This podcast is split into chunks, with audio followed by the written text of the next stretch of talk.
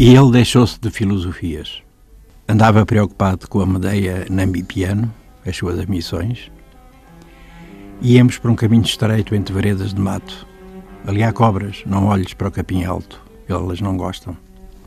Desabafou sobre o abandono, é nessa que estou, muito despojado. Como se não bastasse a teimosia agourenta dos embondeiros, perdi a mochila. Era onde as trazia, às filosofias. Agora só me resta caminhar e esconder a cabeça. Andam insurgentes por aí que as cortam. Dizem que é em nome de Deus as suas mil designações.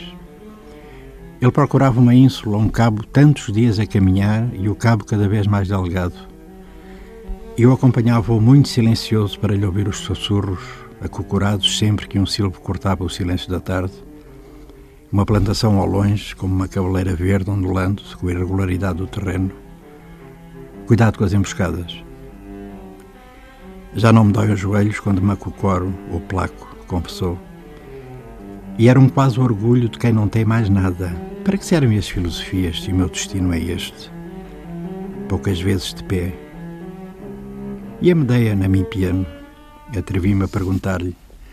E foi quando ele esboçou um sorriso amargo, como se tu não soubesses que matou os filhos.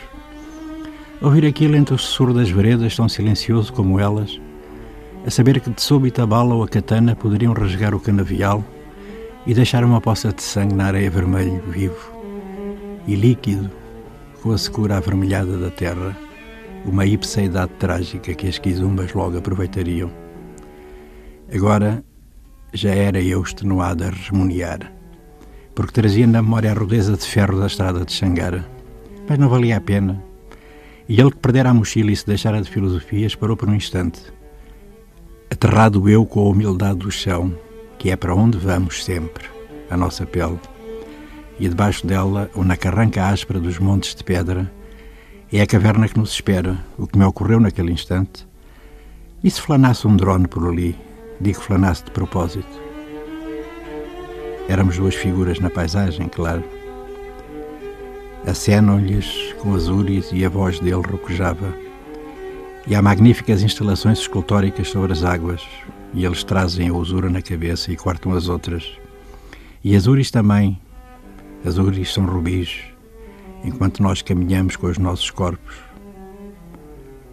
E a Medeia na Bimpiano vem atrás de nós e indica-nos o caminho para o abismo.